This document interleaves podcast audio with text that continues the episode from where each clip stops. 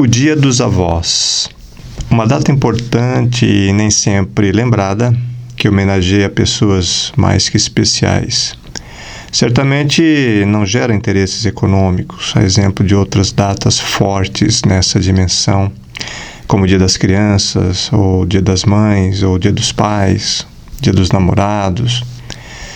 O Dia dos Avós, celebrado em 26 de julho, é oportunidade não apenas para levar os netos e as netas a dar um abraço e um beijo nos seus queridos avós e avós, quem sabe com um presentinho, mas também para manter viva a memória familiar, uma história de vida.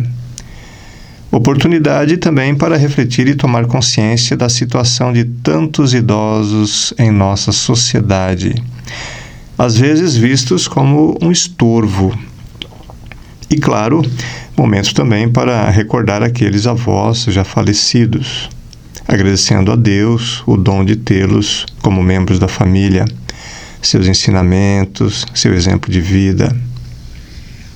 Ao redor dos avós costumam se reunir as famílias e celebrar a vida. Os avós são os responsáveis pela comunhão, pelo encontro, alegria, sempre ao redor da mesa é uma Eucaristia. E histórias são contadas e recontadas. As crianças, os primos aproveitam para brincar, os jovens para trocar ideias dos seus projetos, realizações, os irmãos para se verem, impedidos ordinariamente pelo excesso de trabalho, o ritmo frenético da atualidade. Quem não recorda um gesto, uma palavra, um sorriso ou um choro de seus avós?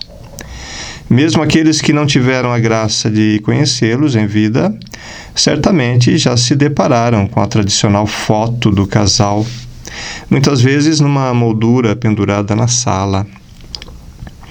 A memória litúrgica dos avós de Jesus, Ana e Joaquim, santos comemorados no dia 26 de julho, deu origem ao Dia dos Avós.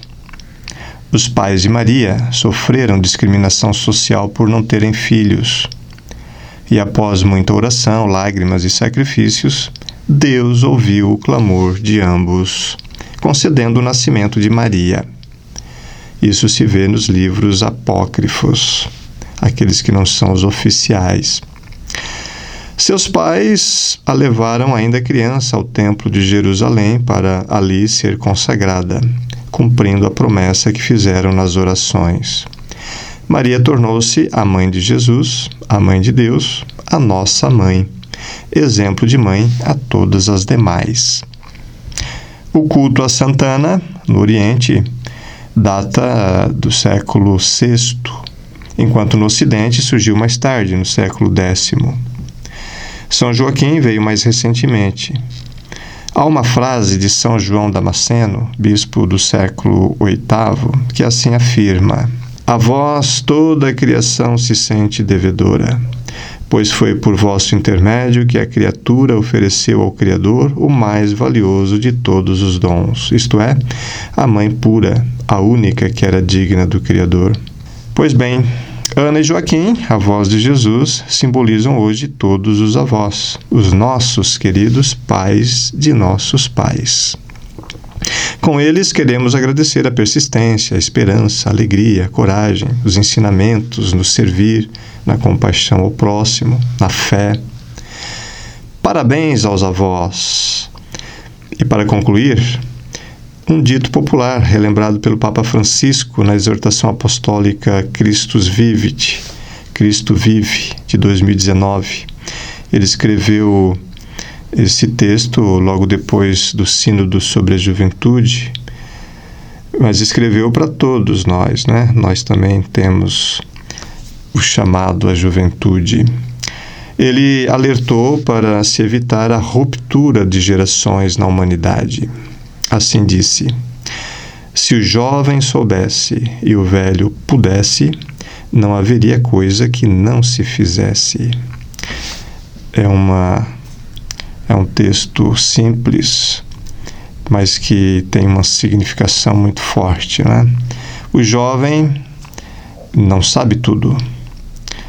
O idoso já sabe bastante coisa. O jovem tem aquela energia vital que o idoso já não tem mais. Por isso a, uni a união dos dois, né? Se o jovem soubesse como o idoso sabe, e se o velho pudesse, como o jovem pode, com as suas energias, se une os dois, se o jovem soubesse e o velho pudesse, não haveria coisa que não se fizesse. Isso está lá no número 191 desse texto Christus Vivit. Um grande abraço.